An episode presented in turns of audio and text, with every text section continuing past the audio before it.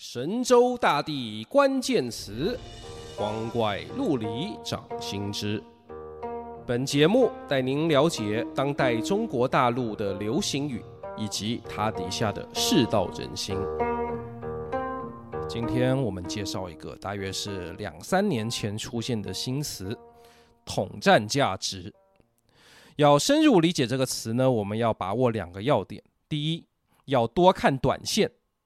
长线少看一点，但也不要都不看。第二，要重视局部，对整体就可以看清一点，但当然也不要无视。好，以下进入正题。统战是统一战线的简称，统一战线是共产党在政治作战方面的基本心法之一。通常有两种讲法，现在中共比较常讲的是团结一切可以团结的力量。而中共的老师，苏联的太守列宁讲的是联合次要敌人，打击主要敌人。啊，简单讲就是拉拢。那么统战价值是什么意思呢？它的意思是被统战的价值。换句话说，当你是值得人家来拉拢、联合的对象的时候，你就有统战价值，就可以吃到一点红利，拿到一点好处。同时，他们负责统战工作的部门呐、啊，负责对你实施统战工作的个人，也就有业绩可以做。当然，这里面有个问题啊，主要敌人被打倒以后，次要敌人就变成主要敌人了。那你再去联合另外一些人来对付他，这次数多了以后，还有谁跟你玩呢？啊，在列宁之前，沙俄时代也有类似的逻辑啊，俄罗斯需要安全。那么避为了避免和其他大国直接冲突，就需要周边一些小国作为缓冲区。那之后逐渐缓冲区变成本土了。那为了继续保障安全，就需要新的缓冲区。这样蚕食下去永无止境，直到把全世界都吞下来才是了局。这样的强盗逻辑，那讲得通吗？办得到吗？理论上当然是讲不通的，也不可能这么一直干下去而不不被看穿嘛。但实际上它是可以收效于一时的。当你还是弱者，还是新兴力量的时候，可能别人对你也有希望，这就合得来。就像民进党在野的时候，跟很多社运团体都有合作，不少社运人士也对他们抱有期许，这就形成了把国民党选下去的统一战线。后来嘛，呵呵，现在又有蓝白合啊，泛蓝和民众党也作态要形成下架民进党的统一战线，可惜行不成。大家的政治信用、理念光环都早就是破产状态，这又没有足够的实力能让人愿意装糊涂来至少跟你配合个一阵子，所以就连暂时的联合也很难做到。相对的啊。中共在统战方面就积累了丰富的成功经验与失败经验，他很明白人与人之间的矛盾是会流动的，万事也都不存在一劳永逸的解决方案。现实中，我们可能暂时联合甲乙来打击丙，但不要打死，过一会可能再联合乙丙来打击甲，以此类推。只要保障战略主导权和主动权在我就好。然而，对于理念光环破产的问题，还有大家在这个网络时代都已经学精了这个问题呢，就没有什么特别好的办法，只能是硬撑硬讲。这也就是统战价值这个阴阳怪气但又直抵核心的讽刺性流行语的诞生背景。嗯，这里还要先讲一个常见的误解啊。台湾有一些人因为看到统一，就以为那些在各种两岸交流活动出版品、新闻稿上写上“中国台湾”，然后拉你拉你来背书的搞法就是统战。这种理解啊是有偏差的。统一战线的原则是先寻求共同利益，而不急着把你不愿意接受的东西塞给你，让你给他背书。所以讲中国台湾这些啊，并不是统战，相反，他不讲。才是统战啊！那为什么在许多统战工作中，还是硬讲了很多会招致台湾人反感的“中国台湾”会招致香港人反感的中国香港这些呢？因为中国台湾、中国香港这种词是一种服从性测试。那对于实际在一线上的工作人员、审核人员来说，这样对内宣示基本立场、服从政治正确、确保自身安全的需求，是高过对你对外的统战工作的需求的。嗯，我们分析一个词语的问题啊，不要只从整体来看，我们要拆分到不同层级、不同立场的个人来看。这样才可以理解各种整体上的不合理，以及统战价值这种流行语所展现出的，官方主旋律和民间舆论之间的裂隙。例如，大陆网上一个历久不衰的教育话题就是大学给外国留学生的优待太过分了，又有奖学金，又有独立的宿舍住，啊，洋大人宿舍有冷暖气。啊，中国学学生就没有啊。课业上洋大人又好混，随便读也能毕业，甚至犯了事还会被偏袒。还有一间学校啊，给男性留学生安排过本国女生学伴，这瞬间引爆了全网性焦虑。就在这样的怨气之中啊，也还有负责这类事务的主管，在公开发言里说过，应该再加强投入，再多招点留学生。啊，这当然就挨骂啦！啊，但挨骂就挨骂，工作还是照做，那人也没受处分。那么，为什么要给留学生优待呢？首先，用下大棋的思维来看啊，留学生毕业回国后，将来可能做出一番事业，甚至在本本国成为掌权者，或者他们本来就是统治阶级，那到时候或者在往上爬的过程中，他们可以和中国互惠互利，这投资就有了回报。而且这对中国来说是增量的发展，而不像本国人出社会后，大多也只能在存量里争来抢去。再从历史来看，早年大陆还很穷，但来者是客，苦一苦自己也要把好东西给客人，不好意思让客人跟我们一样吃苦嘛，不然没面子。这是一种朴素的情感，所以一般人尽管吃了亏，但因为自己也会做一样的事。呃，反感就不会太强。可是到了二十一世纪，中国有钱了啊，普通人也不会过得太差了啊。那为什么还要给外国人那样超额的优待，而不把资源优先用在提升本国学生的待遇或贫困学生的补助上呢？我们可以找出各种各样的解释。然而，我们应该特别着重的一个方向就是部门利益、政策惯性。如果真的把外国留学生和港澳台学生的待遇削减了，那么相关部门能支配的资源是不是就变少了呢？诊所、学校能从上级或从外界争取到的资源，又能增加或至少保持水准吗？世界上很多问题就是会卡在这种地方，而当问题卡在这种地方的时候啊，正在享受优待的留学生和我们港澳台生，只要不作死。不出大事，不破坏自己的统战价值，那就可以继续享受、继续爽、继续混。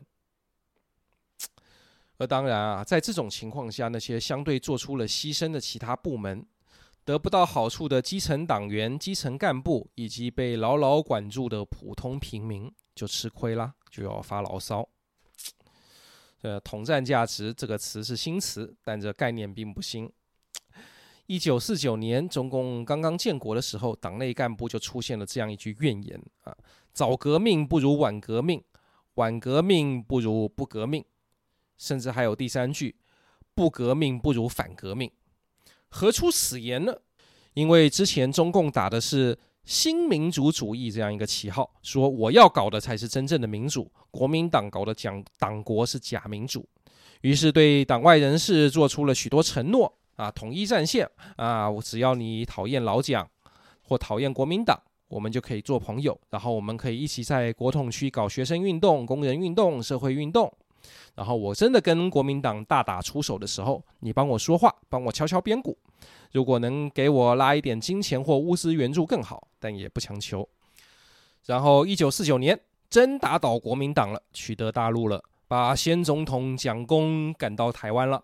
这承诺该兑现了吧？就把不少高级职位分给了国民党降官、降将和其他党外人士，高到好几个部长都给了出去。给这些人的待遇呀，也往往比党内同志还高。那党内的老革命当然就有怨气啦。那为什么还要供着这些人啊？天下是我们打的。通常的解释，一方面是当年中共人才不足，钱财也不足，还真的需要很多党外知识分子的技能，也需要把这民主的门面装出来，争取华侨归国效力和海外资本投资。另一方面啊，虽然现在可能比较少人愿意相信了，但是当时的中共领导人应该也还是有一两分真心，认为党外人士如果真的愿意和共产党一起把国家治好，那也不错嘛。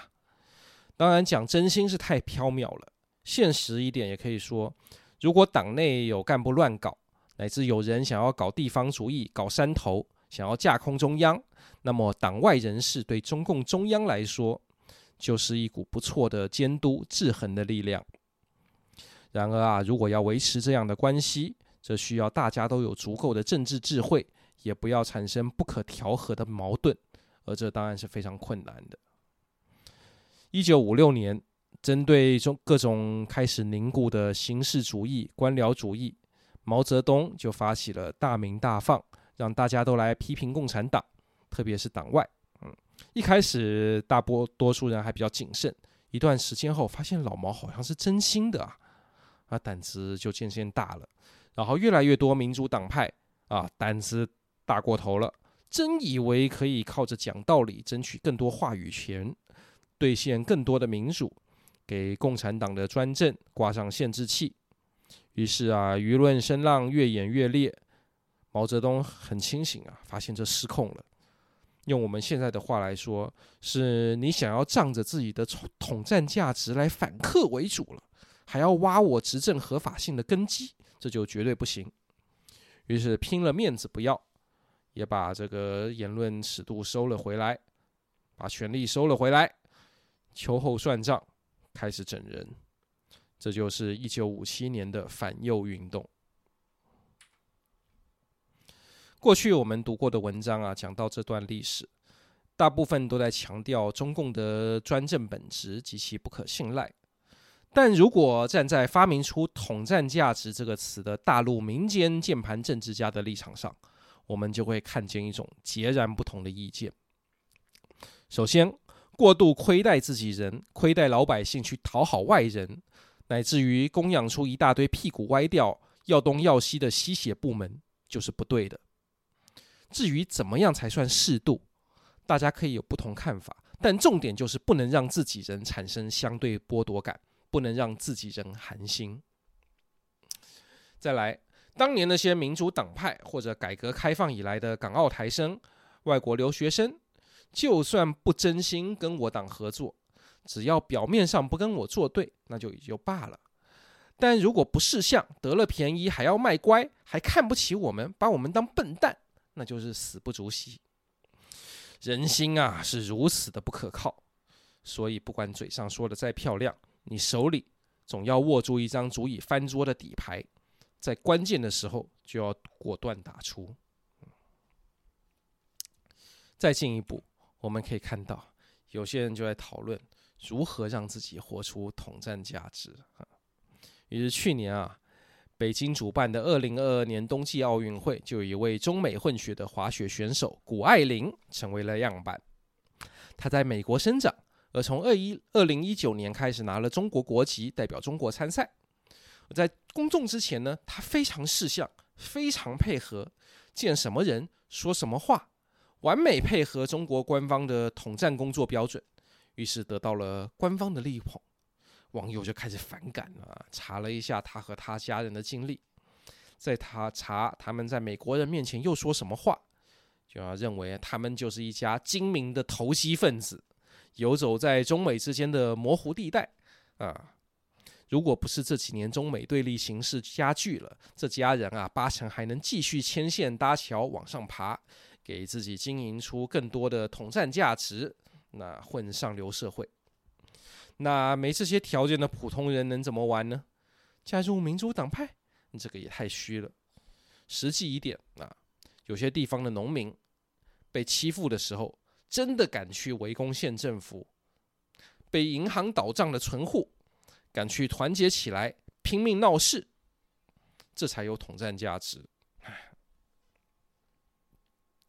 我们可以在这些讨论里，啊，看到满满的讽刺，但这同时也是很实际的，在探讨人与人之间的博弈法则。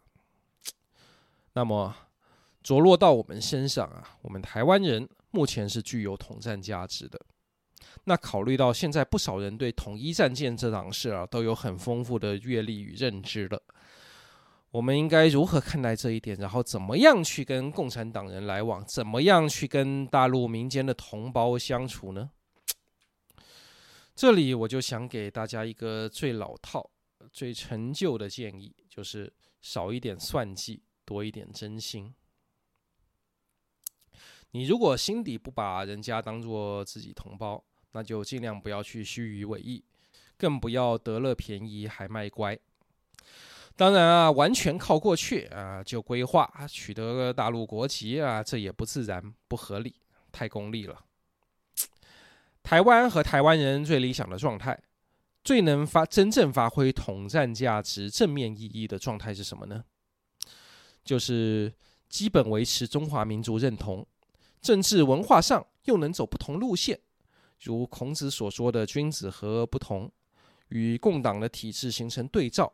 为华人社会提供不一样的希望，彼此相互竞争督促，这样一种状态。